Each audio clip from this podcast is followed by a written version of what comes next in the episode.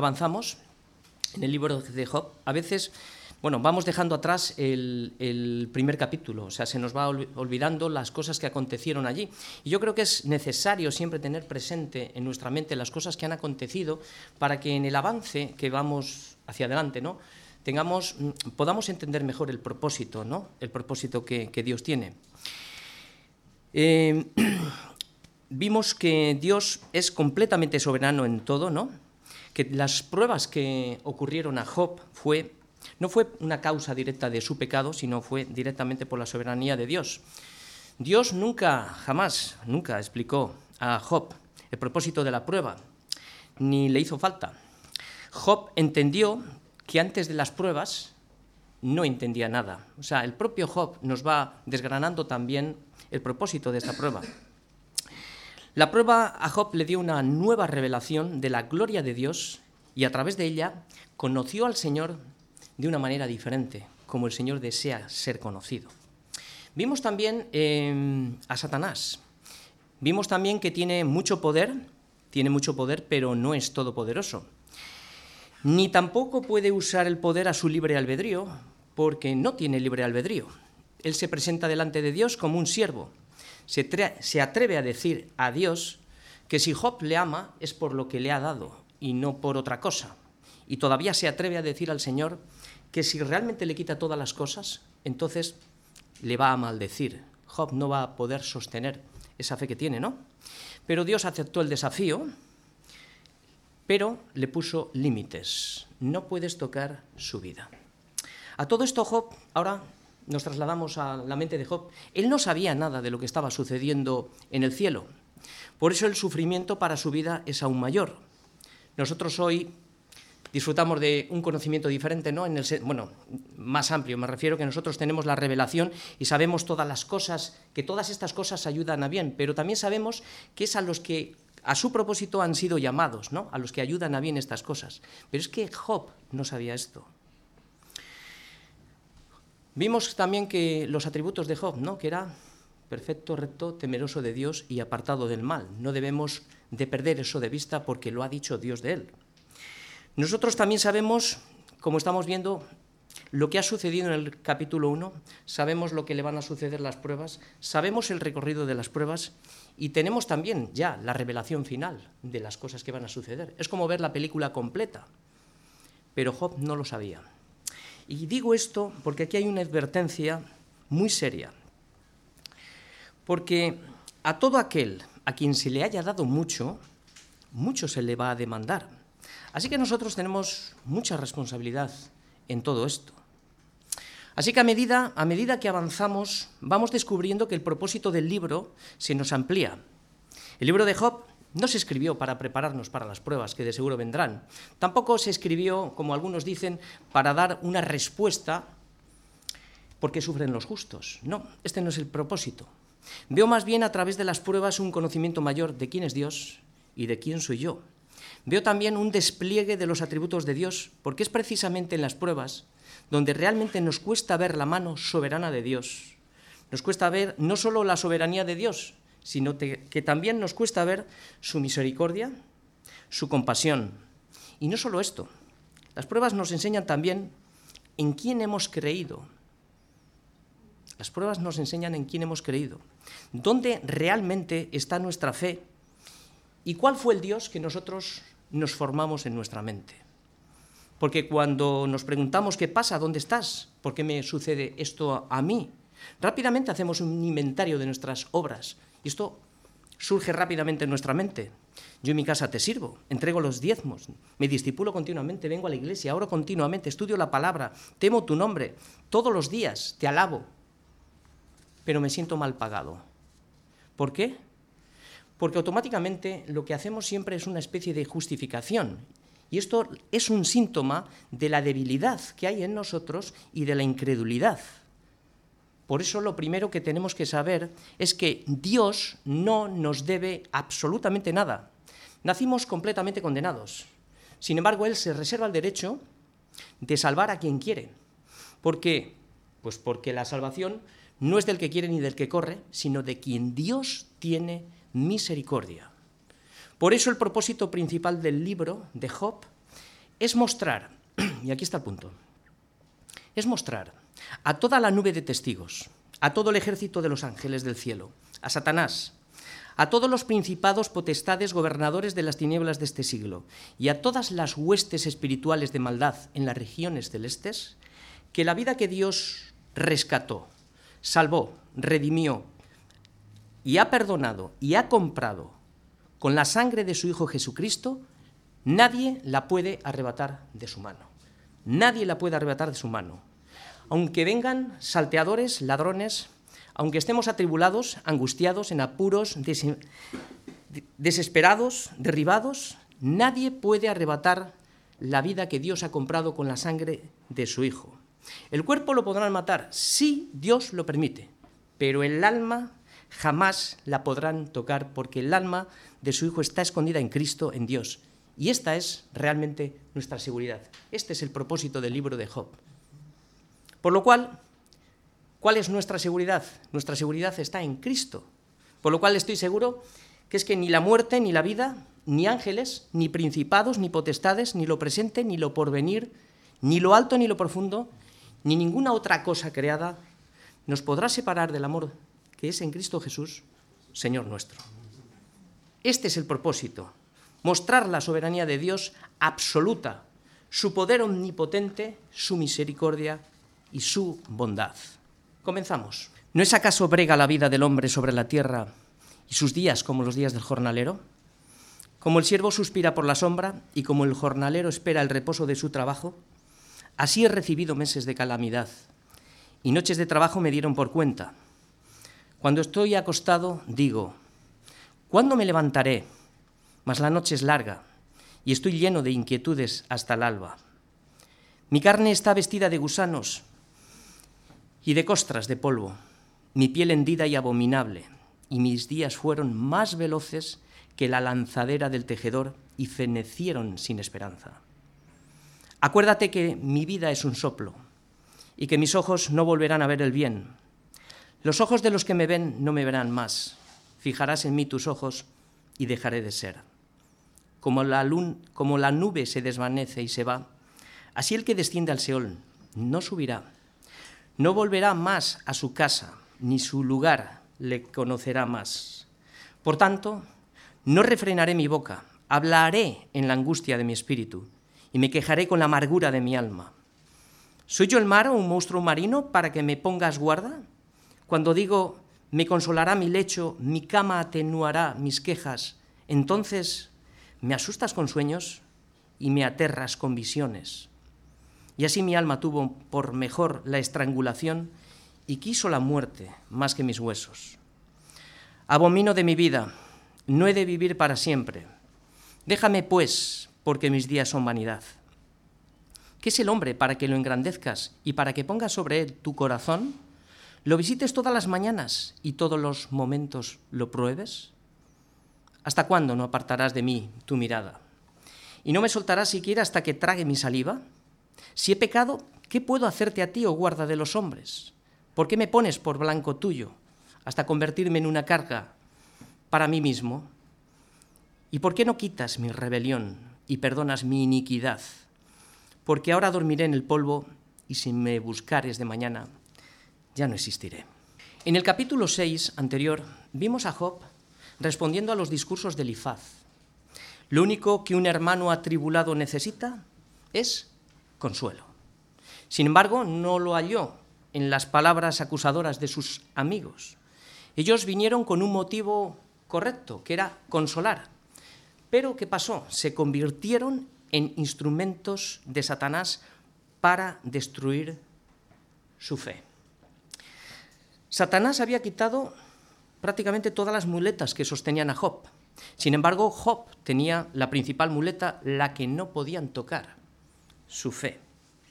Por eso el plan de Satanás es muy astuto. Fijaros bien, consiste, primero, en quitarle todo. Estamos analizando a Job, pero Satanás utiliza diferentes métodos con cada uno de nosotros, ¿no? Con Job utilizó el siguiente, consistió en quitarle todo. Luego le quitó su ayuda idónea. Siguió, siguió debilitando su cuerpo a través del sufrimiento continuo, hasta que llegara al punto de la desesperación, Finalmente, lo que quería conseguir era estrangular y aniquilar su fe para conseguir que su propósito. ¿Cuál era el propósito que buscaba Satanás? Que Job maldiga a Dios. Este era el plan de Satanás. Pero para nosotros hoy el plan podría ser otro. Quizás estés en la iglesia y de repente, bueno, pues viene la tentación, porque la tentación la tenemos todos, ¿no? El problema es que en esa tentación mordemos el anzuelo. Cuando mordemos el anzuelo, ¿qué lo que nos pasa? Nos desconectamos. Igual estamos dentro, pero nos hemos desconectado. Y entonces ya no tenemos comunión con Dios porque el pecado obstruye mi relación con Dios. Y poco a poco me voy alejando de la ciudadanía de Dios y cuando me quiero dar cuenta, estoy fuera. Estoy en el mundo.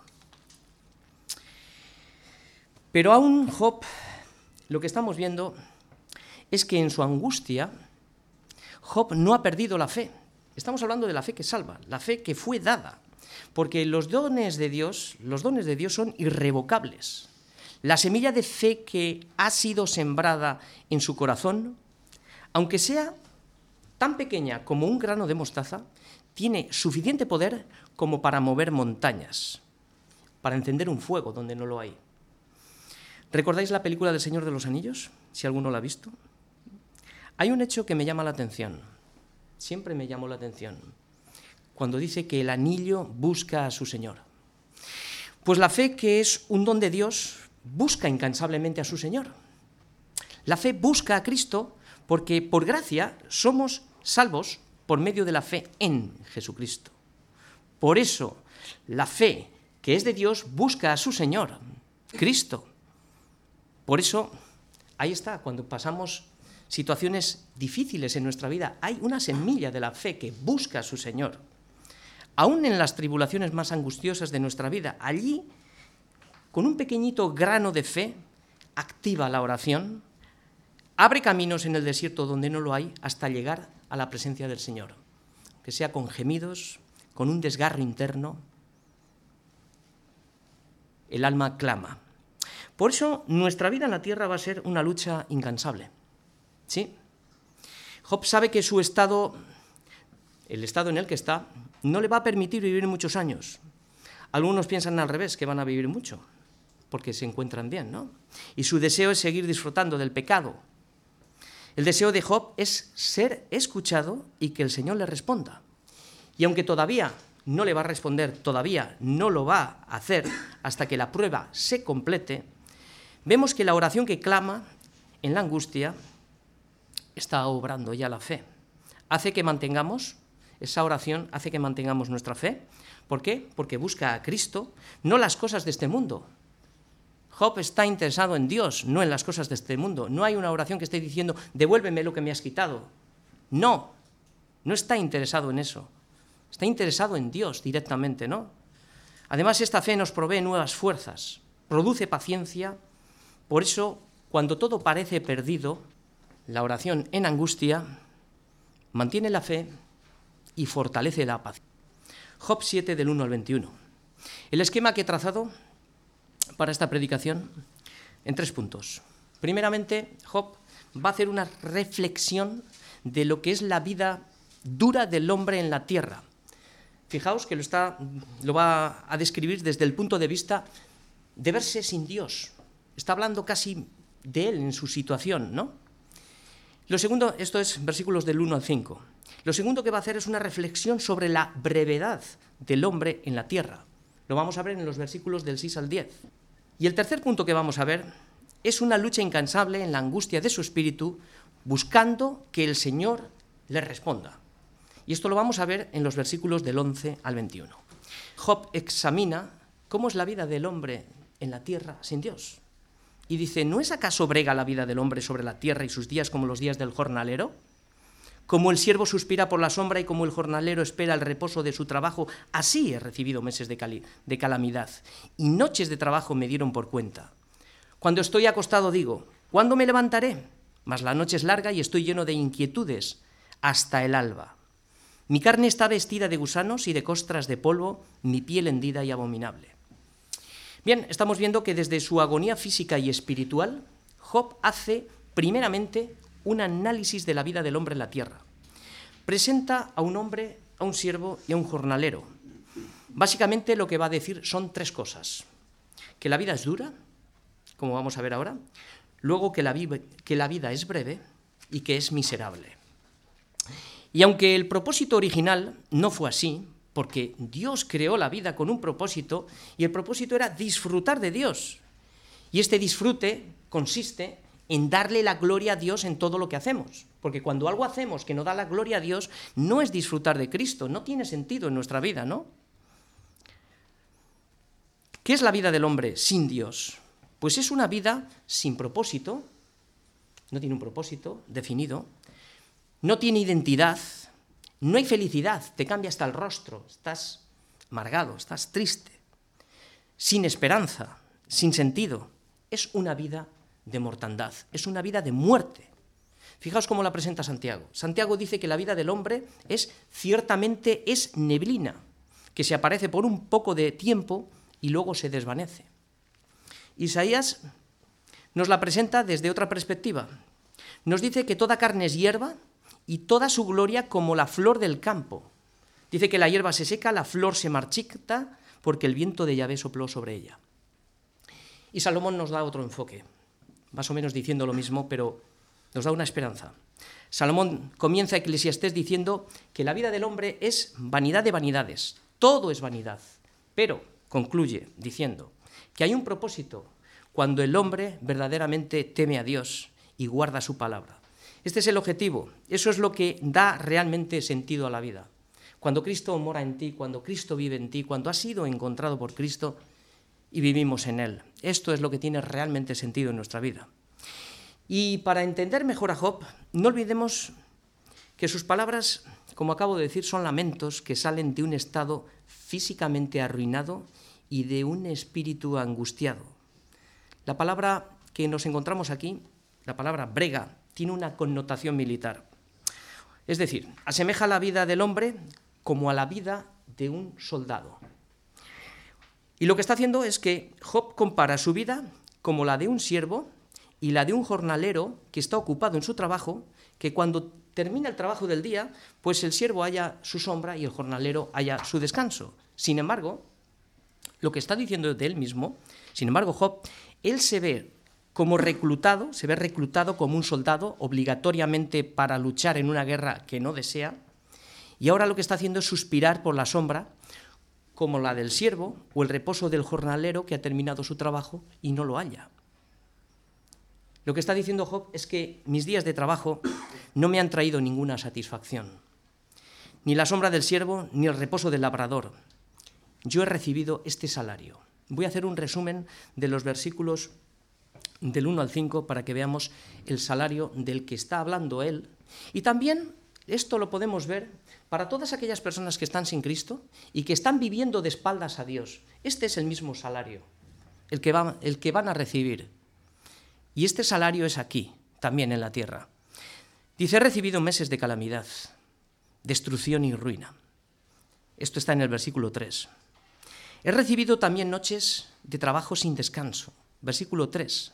O sea, ni su lecho le consuela. ¿Por qué? Porque sufre insomnio, no puede dormir debido al deterioro y al estado de su salud. Versículo 4. Por eso la noche se le hace larga e insoportable. Versículo 4 también. O sea que está de vigilia toda la noche, no puede dormir. Su mente está siendo atacada en el silencio de la noche. Casi siempre, ¿verdad? Cuando estamos dormidos en la, cama no, y a veces tenemos problemas, ¿no os dais cuenta cómo la mente trabaja de una manera que nos satura, nos bombardea? Pues él está siendo bombardeado en este silencio de la noche, porque dice que está lleno de iniquidades hasta el alba, hasta que amanece, o sea, toda la noche, en el versículo 4. Y el versículo 14 nos amplía en qué consiste esto. Dice que me asustas con sueños y me aterras con visiones. Y finalmente en el versículo 5 a todo esto se suma su estado deplorable, de, físico. Su cuerpo es abominable y no le deja descansar. Él lo desea, pero no puede. Vemos pues que se mezclan varios problemas. Por un lado la enfermedad, por otro lado las acusaciones de sus amigos, por otro lado siente que Dios le había abandonado, y esto es, esto es lo que está sufriendo gravemente, y por otro lado piensa que Dios es su enemigo. Esto es lo que pensamos muchas veces, ¿no? Cuando nos suceden cosas, ¿no? Pero es que ahora tenemos una panorámica de la soberanía de Dios y cómo actúa a través de este libro, ¿verdad? Por eso estamos viendo que la fatiga de Job es más espiritual que física. Por eso se pregunta, ¿cuándo me levantaré?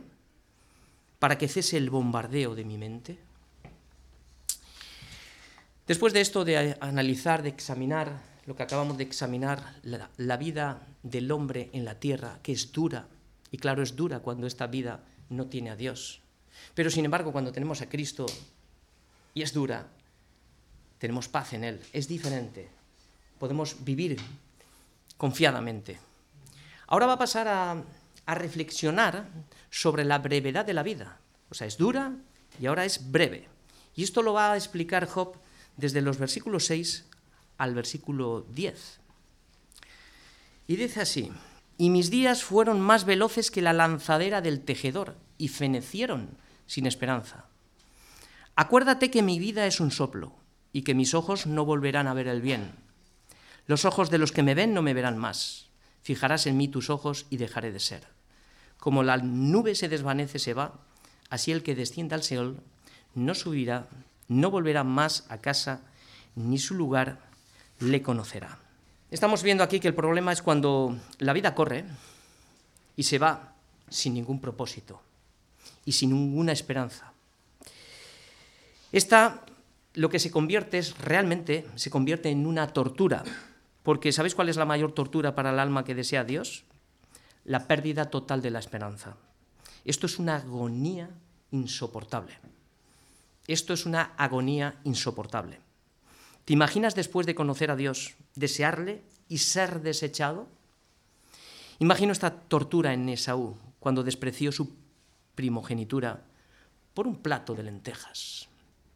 Algunos estamos perdiendo, estamos perdiendo la gracia bueno, estamos perdiendo esta primogenitura, este don, esta bendición que Dios nos está dando por un deleite del mundo, algo que es pasajero, algo que no da vida, algo que destruye y mata.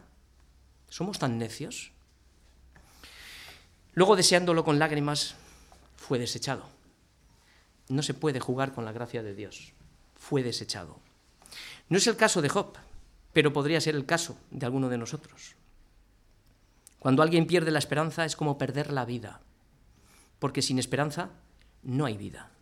Entonces, pues sí, comamos y bebamos porque mañana moriremos. Así es. La pérdida de la esperanza en el infierno es una de las mayores torturas. Saber que el fuego del infierno no se apagará y que el gusano del hombre nunca muere y que nunca hay descanso y que no hay caducidad para el sufrimiento en el infierno y que no hay esperanza de misericordia, eso sí que es un verdadero infierno. Pero mientras hay vida, hay esperanza. Y Job no desaprovecha esta oportunidad. Él no desaprovecha esta oportunidad, no está en esa situación. Él tiene un ataque y no sabe por dónde, ¿vale? Pero si él no la desaprovecha, ¿Qué estamos haciendo nosotros hoy? ¿A qué jugamos? ¿En qué trabajamos? ¿A qué nos dedicamos? Porque la música de la fiesta nos contagia o las cosas de este mundo. La fe de Job le hace huir. ¿De quién? De Elifaz. Elifaz le estaba contaminando. Igual, me tengo, igual tengo que huir de algún Elifaz que ha venido a mi vida. Para hablar directamente con Dios. ¿Por qué? porque piensa que en cualquier momento el hilo del tejedor se acabará y ya no podrá hablar más con Dios. ¿Qué Elifaz está robando mi comunión con Dios? Si pudiéramos ver anticipadamente el diseño y el propósito secreto que Dios ha trazado con toda la exactitud en cada uno de nosotros, incluyendo los medios y todas las circunstancias por las que hemos de pasar, si pudiéramos discernir la armonía de los planes de Dios para llevarnos hasta el propósito final, que es completar nuestra salvación en Cristo, nos asombraríamos de su soberanía, de su misericordia y de su compasión. Es lo que pretende explicarnos el Señor en esta sección de la Escritura, en el libro de Job. Yo he diseñado un plan para ti. Dios ha diseñado y ordenado todas las aflicciones como medios de santificación para conseguir este objetivo. Las aflicciones no vienen por casualidad. Sí, los problemas... Estamos viendo que el problema de Job no es causa del pecado. Muchas veces nosotros las provocamos. Pero todo lo que nos acontece está diseñado por Dios. Si tendríamos esta visión anticipada, nosotros mismos elegiríamos las mismas circunstancias que Dios ha ordenado y que Dios ha diseñado para salvarnos. Y dejaríamos completamente de quejarnos. Y sigue diciendo Job. Job dice que la lanzadera del tejedor va tan rápida que llegará un momento en que el hilo se acabará. Me pregunto, ¿qué estamos haciendo con nuestra vida otra vez? Puede llegar a ser tan breve que la muerte nos pille por sorpresa. Porque mientras tenemos salud y demás, a mí no, antes están otros. No lo sabes. Cuando hayamos malgastado la vida sin dar fruto para Dios, qué triste si es que somos salvos, llegar al cielo y no tener ninguna corona para arrojar delante de los pies de Cristo. Ya no habrá oportunidad ninguna. Cuando Cristo, cuando vuelva, dice el Señor, hallaré fe en la tierra, estaremos velando en todo tiempo, como Job en su agonía, estaremos ocupados en nuestra salvación con temor y temblón, o andaremos disfrutando en la vanidad de nuestra mente, porque nos hemos dejado engañar. Pero ¿sabes esto? Que si supiese el padre de familia a qué hora el ladrón había de venir, velaría ciertamente y no dejaría minar su casa. Nosotros tenemos una casa individual y personal con la que vamos a dar cuentas. Y cada uno tiene que velar por su casa, por su vida. Vela por tu vida. No la dejes minar. Aún en nuestra fragilidad y en la debilidad de nuestra fe, el hilo del tejedor sigue diseñando y tejiendo el propósito en nuestra vida. Job sabiendo que su vida es un soplo, sin él saberlo, porque fijaos, desde el capítulo 7 hasta el 42, toda la, eh, todos los ataques que ha estado teniendo con, con los tres amigos, ¿no? Pero el Señor sigue, sigue el propósito, Job está haciendo el propósito del hilo, del, que lleva a gemir en oración. Acuérdate de que mi vida es un soplo, le dice al Señor. ¿Acaso se olvidará Dios de sus hijos? Los que gimen día y noche, los que derraman su alma en angustia delante de Él. ¿Dejará de tener el Señor memoria de ellos? ¿Crees que dejará de compadecerse de ti? ¿Abandonará la obra de su tapiz y dejará y la dejará a medio hacer? Pues acabamos de decir hace un momento que la vida que él diseñó y que él ha tejido y que compró con su sangre no quedará en el olvido hasta que el hilo haya completado el propósito del tapiz. ¿Acaso se olvidará la mujer de la que dio a luz para dejar de compadecerse del hijo de su vientre? Pues dice que aunque ella se olvide, yo jamás, yo nunca me olvidaré. Resumen, resumen de estos versículos de la brevedad de la vida. Y esto, aunque Job lo pinta en su propia vida, en realidad es así. Es así.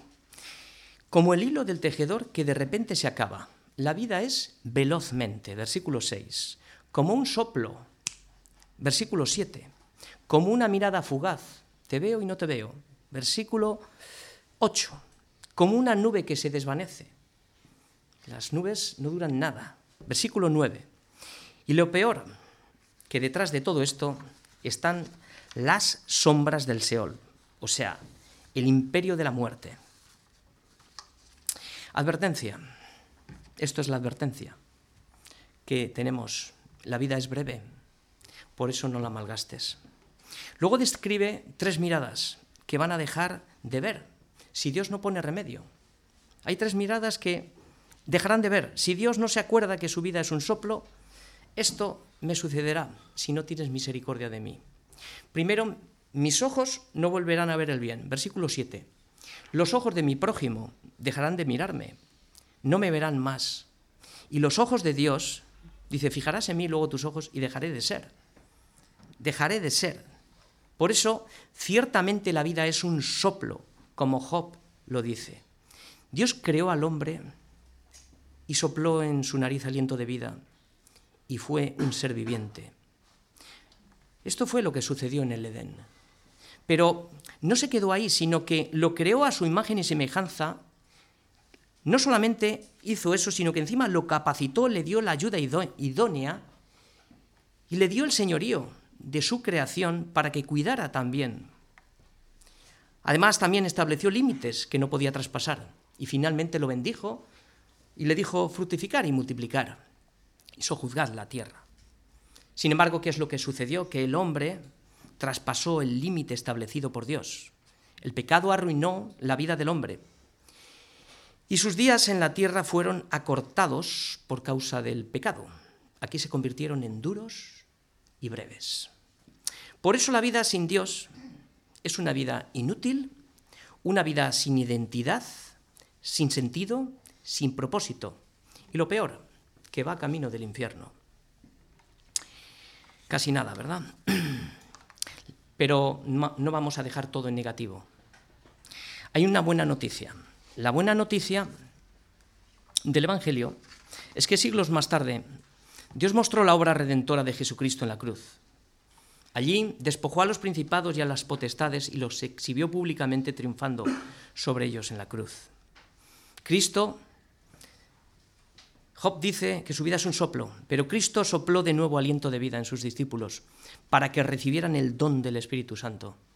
Cristo derribó el velo del templo que nos separaba del lugar santísimo para que hoy pudieras, pudiéramos acercarnos al Padre confiadamente por medio de Cristo. Cristo venció el imperio de la muerte. Y el versículo 10 dice, no volverá más a su casa ni su lugar le conocerá más, dice Job. Pero la gracia de, dice lo siguiente, este fue el imperio que Cristo derribó. ¿Dónde está, o muerte, tu aguijón? ¿Dónde, o sepulcro, tu victoria? La vida en Cristo recupera el sentido, recupera la identidad, recupera el propósito y recupera nuestra esperanza. En Él tenemos vida eterna y vida en abundancia. ¿Queremos vivir en miseria? Pero ¿qué puede hacer un hombre como Job que no sabía lo que pasa, que su vida puede acabar en cualquier momento? ¿Qué podía hacer? Pues lo mejor que puede hacer, y hace, es volverse directamente a Dios. No hay tiempo que perder. No hay tiempo. Es urgente. Estamos hablando de la urgencia. ¿Qué podemos hacer nosotros cuando todo nos va mal? Enfermedades, persecuciones, bancarrota. ¿Qué podemos hacer cuando nos encontramos fuera del camino y nos hemos rebelado contra Dios y estamos comiendo la basura de este mundo? ¿Qué puedes hacer? Pues puedes hacer lo que los demonios no pueden hacer, y es orar a Dios. Y aunque sea, gime en oración por tu vida. Clama a Dios por tu vida, aunque tus palabras no sean elocuentes. Ora en la angustia de tu espíritu. Clama a Dios aunque las gotas de tu agonía sean como sudor de sangre. Si te has salido del camino, clama a Dios en la amargura de tu alma. Él ha prometido que te escuchará. Ora a Dios en la angustia de tu espíritu. Corre por tu vida. Dios está escuchando al afligido y al quebrantado de corazón. Pero ¿qué puedes hacer cuando todo te va mal? ¿Tumbarnos a la Bartola? No. Hay mayor peligro aún todavía pensando que estamos bien. Por eso el que crea que está firme, pues mire que no caiga. Clama a Él para que no seas vencido de lo malo, sino vence con el bien el mal. No te detengas aunque la batalla se ponga peor. Lucha, lucha, porque esta lucha mantiene tu fe, produce paciencia y hace que perseveres hasta el fin. Esto es lo que está produciendo esta oración de agonía y de angustia en Job. Hacer que permanezca al final, hasta el final. Y es lo que vamos a ver ahora. Job, lo que vamos a ver ahora es que la oración insistente de Job está buscando una respuesta. Hoy no la va a hallar, ya sabemos el final, no la va a hallar. Pero vamos a ver, vamos a ver los beneficios que tiene esta oración. Dice, por tanto no refrenaré mi boca. hablaré en la angustia de mi espíritu, me quejaré con la amargura de mi alma. ¿Soy yo el mar o un monstruo marino para que me pongas guarda? Cuando digo me consolará mi lecho, mi cama atenuará mis quejas, entonces me asustas con sueños y me aterras con visiones. Y así mi alma tuvo por mejor la estrangulación y quiso la muerte más que mis huesos. Abomino de mi vida, no he de vivir para siempre. Déjame, pues, porque mis días son vanidad. La oración ahora entra en otra dimensión. Job lucha en espíritu, alma y cuerpo. Su lucha es desgarradora. Hay angustia de espíritu y amargura en su alma. ¿Cuándo es la última vez que oraste así? ¿O que oré yo así? ¿Nos hemos acomodado? ¿Hemos perdido nuestro primer amor y ya no hay pasión, ya no hay fuego por el Señor? Porque a veces pensamos que esta oración solamente es cuando estoy muy mal. Es que podemos estar muy mal y no darnos cuenta. Y hemos perdido el primer amor. ¿Tienes miedos, temores? ¿Estás pasando situaciones difíciles y no encuentras una salida? Recuerda a Jacob. Recuerda a Jacob. Cuando cuán lucha sostenía, porque temía a su hermano Esaú. Y estuvo luchando en la angustia, en la angustia con Dios hasta que rayaba el alba. Casi es lo que está haciendo Job. Está luchando en la angustia hasta, hasta el alba. Y Jacob dice, no te dejaré si no me bendices, le dijo al ángel del Señor. Fue una petición muy atrevida, pero valiente, insistente, perseverante. Pero al final, en su insistencia, Dios le bendijo. Y Esaú le abrazó al cuello y no pasó nada de lo que, de que Jacob temía. ¿Cuándo es la última vez que oramos en esta angustia? Hasta rozar el alba. Ana era una mujer también atribulada de espíritu, era estéril y deseaba tener un hijo. Ella con amargura de alma oró al Señor y lloró abundantemente. ¿Cuándo es la última vez que lloraste? ¿Por algo? ¿Por tu pecado? ¿O por una situación extrema? porque Ana derramaba su alma delante de Dios, deseando un hijo. Finalmente el Señor se acordó de Ana y le dio un hijo. Cuando Jonás estaba dentro del pez, entonces oró Jonás a Jehová, su Dios, desde el vientre del pez y dijo, invoqué en mí angustia al Señor. Y él me oyó.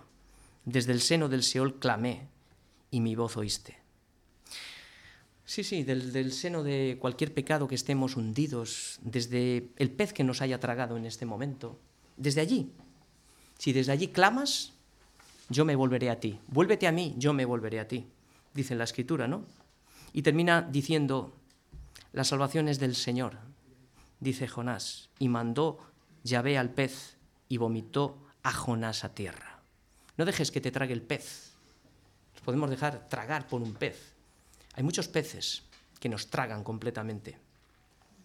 Podemos estar dentro de un pez y no darnos cuenta. Job está al principio de un túnel, aunque lleva meses. Y lo sabemos porque estamos en el capítulo 7. Le quedan 35. Dice, no te dejaré, en otras palabras, estoy parafraseando, no te dejaré hasta que no me respondas.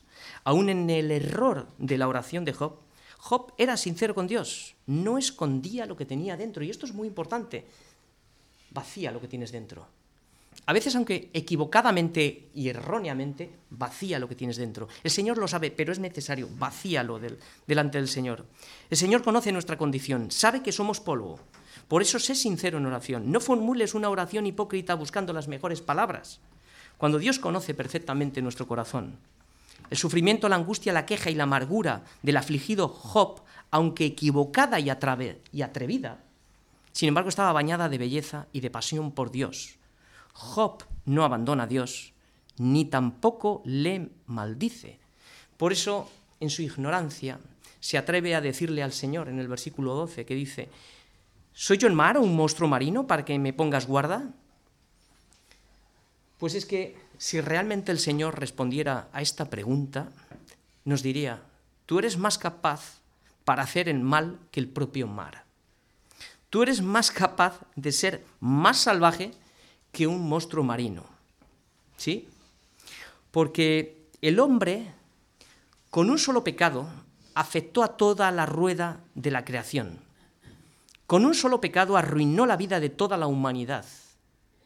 La, creación obedece a las normas de Dios, cosa que el hombre natural no lo hace. Por eso el hombre sin entendimiento ha de ser sujetado con cabestro y con freno, porque de otra manera no se acerca a Dios. La diferencia es que el mar no manchó la creación de pecado, pero el hombre sí lo hizo. Cuando Job dice en el versículo 13, me consolará mi lecho, mi cama atenuará mis quejas, entonces me asustas con sueños y me aterras con visiones. Aquí, en este punto, Job prefiere la estrangulación. Esto es para que nos demos cuenta más o menos cómo, cómo está. Pero lo que estamos viendo también es que la oración a veces se hace más angustiosa cuando no recibimos una respuesta. Sin embargo, el beneficio es que nos fortalece en la paciencia, porque mientras formulamos preguntas a Dios, mientras estamos orando, hay comunión con Dios. Mientras estamos gimiendo, hay un interés por Dios y también hay un tiempo de espera en que Dios conteste. Y en ese tiempo es cuando el Señor está tejiendo los hilos y está ordenando nuestra vida. Y finalmente Job termina con cinco preguntas, desde el versículo 17 al 21. Dice lo siguiente, ¿qué es el hombre para que engrandezcas y para que lo pongas sobre tu corazón y lo visites todas las mañanas y todos los momentos lo pruebes? ¿Hasta cuándo no apartarás de mí tu mirada y me soltarás siquiera hasta que trague mi saliva? Si he pecado, ¿qué puedo hacer a ti, oh guarda de los hombres? ¿Por qué me pones por blanco tuyo hasta convertirme en una carga para mí mismo? ¿Y por qué no quitas mi rebelión y, y perdonas mi inquietud? Porque ahora dormiré en el polvo y si me buscares de mañana ya no existiré. Pues ¿qué es el hombre? Él dice, primero lo engrandeces, luego lo pones en tu corazón, luego le visitas cada mañana y todos los días lo pruebas. Para Job esto era una angustia, pensar que Dios es el que le hace todo el mal. Sin embargo, este versículo, para David en el Salmo 8.4 o en el 144.3, fue un versículo de alabanza. Estas mismas palabras, Job, digo, perdón, David alababa al Señor. Por eso muchas veces depende del estado anímico que nosotros tengamos, le damos a veces la vuelta a la propia palabra. David se deleitaba en este versículo, pero sin embargo el pobre Job, por la situación que estaba pasando, no podía ni tragar su saliva. Llega incluso a pensar que Elifaz tiene razón al admitir que posiblemente haya pecado contra Dios. Aquí empieza Job ya a dar señales como que igual tiene razón Elifaz, porque dice en el versículo 20, si he pecado, si he pecado, ¿qué puedo hacer a ti? En realidad es una débil apreciación de lo que es el pecado. En cuanto a las acusaciones de sus enemigos, como Job no se sentía redarguido, redarguido y no veía, era lógico y natural que rechazara completamente las acusaciones de sus amigos. Pero nosotros podemos sacar algo práctico para nuestra vida y es que este punto lo debemos de entender que un solo pecado, como hemos dicho antes, arruinó la vida de todos los hombres y que Jacob, o sea, que Job, perdón, tampoco era una excepción. Ningún pecado, por grande que sea, puede hacer nada a Dios. A Dios no le puede hacer nada a ningún pecado. No puede debilitar su santidad ni sus atributos. Sin embargo, el hecho de que Dios permanezca intacto por la rebelión humana no quiere decir que sea indiferente con el trato con el pecado. El pecado ha afectado gravemente a la creación, pero Dios es, no es impasible ante él. Todo pecado que transgrede su ley va a ser juzgado. Dios no es insensible ante el pecado. Hoy en día está muy de moda debilitar la realidad del pecado. Exaltamos, en el mundo se exalta más la idea de un Dios bueno, y a veces se predica mal esto. Un Dios bueno que va a salvar a todos los hombres y que en última instancia Dios levantará su mano y perdonará a todos.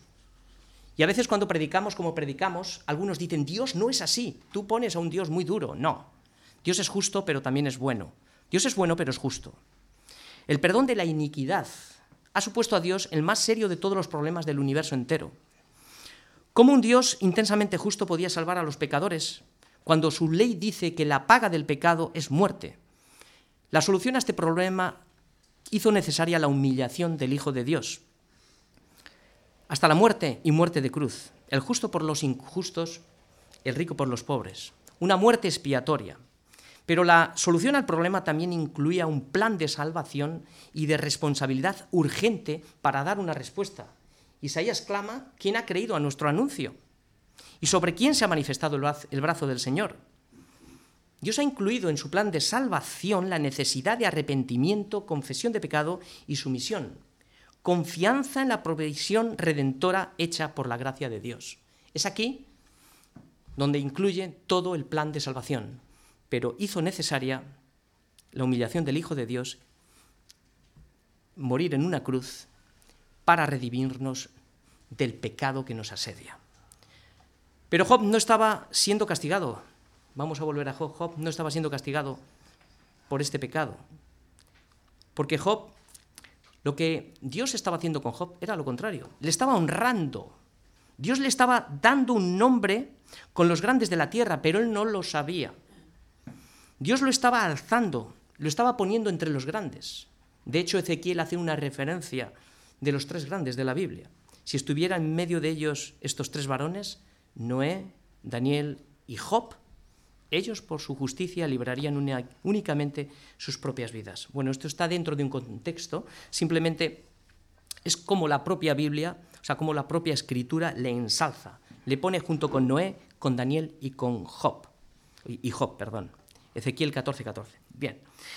Lo que estamos viendo es que la providencia de Dios, la providencia de Dios es como un tapiz que forma miles de hilos. Si cada uno de los hilos los tomamos por separado, pues parecen inútiles. No entendemos muchas veces. ¿Y esto qué tiene que ver con esto? Y de aquí va a salir algo bueno. Parecen todos inútiles.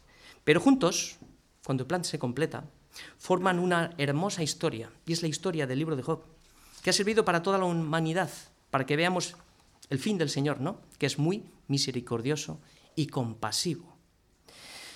La mente nublada de Job en momentos decía, porque ahora dormiré en el polvo y si me buscares de mañana ya no existiré. Pues bien, nadie puede dormir en el polvo y dejar de existir.